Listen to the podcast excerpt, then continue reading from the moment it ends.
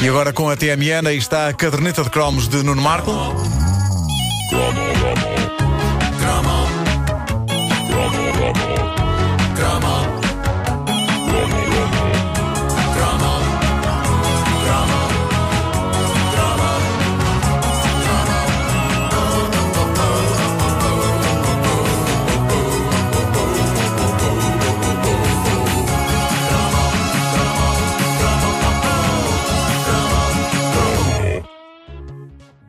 Já por várias vezes. Já por várias vezes não esqueci de carreguei ligar o botão o de micro- microfone. microfone. sim. Mas já por várias vezes eu eh, falei aqui do desejo secreto que todos tínhamos na escola de fraturar uma parte do corpo. Eu, pelo menos, tinha, eh, talvez por ser, creio eu, o único miúdo de todo o jardim infantil que não conseguiu fraturar nada, a não ser, e isto é de facto triste, a unha, lá está, do dedo grande do pé direito, quando, um dia depois do meu sétimo aniversário, o que restava de um espetacular bolo de anos dos marretas caiu sobre o meu pé. Eh, não seria grave se só o bolo tivesse caído, o problema é que com o bolo veio o prato atrás. Um prato grande e pesado, desfez uma unha, é uma coisa ridícula para ser desfeita, já que me caiu um prato grande e pesado com toda a força no pé, pelo menos que me partisse o pé, mas não. Partir o pé não era uma perspectiva desagradável para um jovem ambicioso de 7 anos. Ah, não? Havia a mística das canadianas, era quase como Ah, se, em parte, nós passávamos assim um bocadinho robôs, não era? Com as nossas pernas metálicas e tal. E, e havia, havia aquela coisa das pessoas eh, escreverem na, Autografarem no o gesso. gesso. Sim, já lá Era vamos. giro, Está tudo giro. pensado. Está tudo pensado no grande quadro da vida. Bom, ah, ao- mesmo tempo, isto comprava ah, a pena de alguns dos alunos mais velhos, eh, porque ninguém, no seu perfeito juízo, batia num tipo com canadianas, não é? Eh, no entanto, eu só consegui quebrar a unha. E nas lendárias discussões de recreio, ah, então que partes é que do corpo é que já partiste? Eu era o único que, de cabeça erguida, orgulhosamente respondia: A unha do dedo grande do meu pé direito. Obrigado e bom dia. Eh, e ao reflet- de refletir ontem sobre a verdadeira razão porque todos ambicionávamos fraturar uma parte do corpo, uma parte decente do corpo, como um braço ou uma perna, fez-se luz no meu espírito finalmente e lembrei-me da razão precisa que nos fazia sonhar com isso. Tem cinco letrinhas. Já falaste dela há pouco, Pedro Ribeiro. Dá para fazer bonecos Disney em moldes. Gesso! Meus amigos, gesso, possivelmente o produto mais precioso da nossa juventude. Se o petróleo era o ouro negro, o gesso era o ouro branco. E porquê? Porque todos queríamos usar gesso. Todos queríamos usar gesso. Eu lembro-me que não havia nada mais fixe na escola do que um colega com gesso. Aliás, eles iam para as aulas com um brilho especial no olhar. Um brilho orgulhoso de missão cumprida. Ali estavam eles, com gesso. Que não haja confusões. Partir um membro e usar gesso era, tirando a parte chata da dor, a melhor coisa que podia acontecer a uma pessoa na escola. Acho que houve miúdos a, partir pernas de, e braços de propósito. É pá, eu quase que tenho, eu quase que tenho certeza disso. Porque eh, havia a coolness da coisa. Um moço com eh, uma parte do corpo engessada ganhava logo pontos de estilo. Mesmo que fosse o mais desajeitado em termos de corte de cabelo, anorak, calças de bombazine que usasse, eh, com aquelas coisas nos joelhos. Pronto. Depois, se antes de ser engessado fosse uma pessoa com poucos amigos, o gesso era um chamariz de vida social. E porquê? Lá está, por causa da espetacular tradição que era escrever coisas no gesso. Uma pessoa podia não fraturar nada e ter inveja de quem andava aí a ostentar gesso, mas se não usasse ela própria gesso, pelo menos que se juntasse ao comboio dos que escrevem no gesso dos outros. E tudo se escrevia no gesso. Mensagens de melhoras, rimas, desenhos, palavrões, rabiscos pornográficos. Ainda por cima, os marcadores aderiam bem ao gesso. Era maravilhoso escrever lá. Eu escrevia em muitos gessos, era a minha forma de sublimar a minha aparente e irritante indestrutibilidade, porque eu não fraturava nada.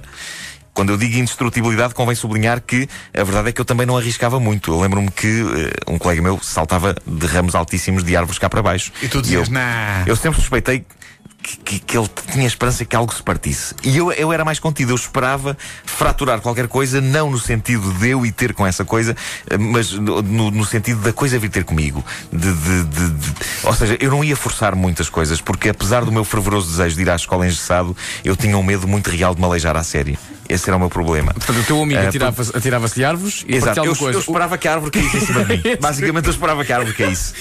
Ficava lá à espera e tal, deixa eu está vendo. Anda lá, Carvalho, anda lá! Nunca mais. Bom, isto é muito embaraçoso, mas eu confesso que cheguei a refletir sobre a ideia de um dia ir para a escola com uma das pernas metida num, num falso gesso, só para conseguir ter este tipo de exposição espetacular. Nunca levei para a frente o meu plano, porque ia ser muito complicado explicar aos meus pais o conceito, não é? E antes disso, ia ser complicadíssimo arranjar uma perna de gesso. Não andam aí. Assim aos pontapés. Não é uma coisa Ah, muito, muito vulgar, não? Não é? E não era só isso. A mística estava em ser honesto e completo. Tinha de ter havido, de facto, um ferimento de guerra. Eu não queria, no fundo, ser o Mili Vanilli das fraturas. Eu queria ter as minhas próprias fraturas reais e usar o gesso a que tinha direito, honestamente.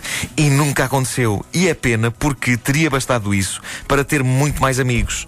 Todos querem ser amigos do engessado. Vocês lembram-se disso? Toda a gente queria ser amiga do engessado. Enjaçado não? Está bem. que hoje não fique ninguém engessado Engessado nesta sala. sala. Eu não me importava de ficar na altura.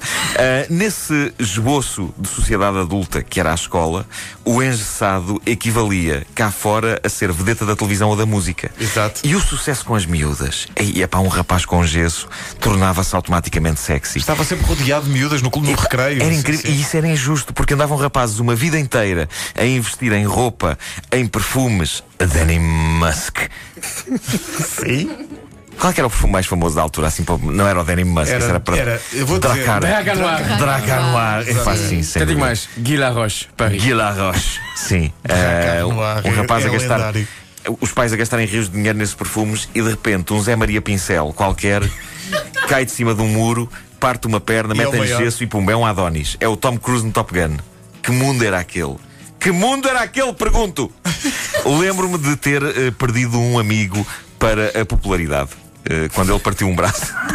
Até esse acidente, ele era um rejeitado escolar. Ele despediu-se de ti tudo, não foi? Como tal, os, os rejeitados arranjavam maneira de se juntar, não era? Ti- Tínhamos tipo um ímãs que nos juntavam uns aos outros. Tipo, olha o outro caixa de óculos, catank! E juntavam-se. Ah, um dia, aquele bandalho parte um braço e de repente está rodeado de miúdas e a dar-se com os rapazes mais fecholas da escola e nunca mais voltou. Nunca mais voltou. Mas também repara, Nem desde essa altura que ciclicamente parte membros. Sim, para manter a Só coisa. para manter a coisa. Não, mas ele, ele- nem quando tirou o gesso ele voltou. Só era preciso usar-se gesso. Só era preciso usar-se gesso uma vez na vida para que isso assegurasse a entrada pela porta grande no mundo da popularidade. E se vocês bem se lembram, nos anos 80 tudo era videoclipes. Eu acho que nós às vezes pensávamos sob a forma de videoclipe. E eu lembro-me de ver de longe esse meu colega desaparecer, braço engessado ao peito, no meio da malta popular da escola, e eles todos a rirem, e eu ouvia na minha cabeça.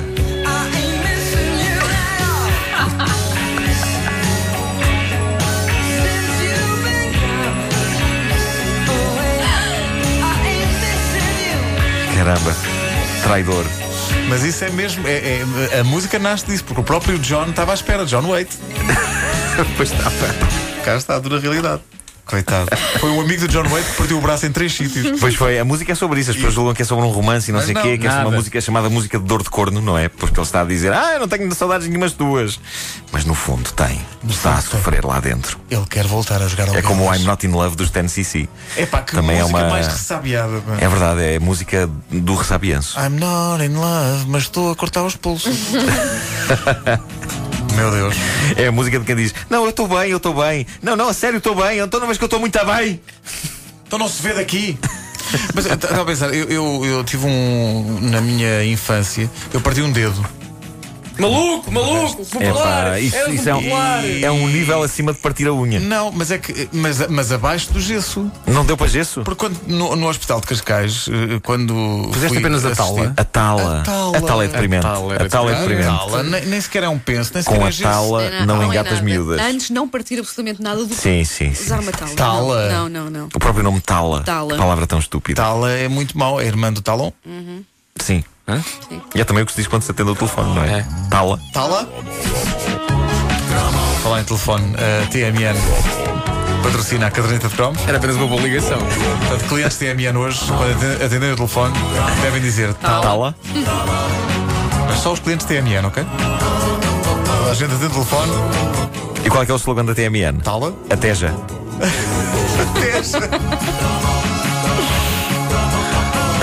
Mulher do Tejo. Agora 10 da manhã certinhas.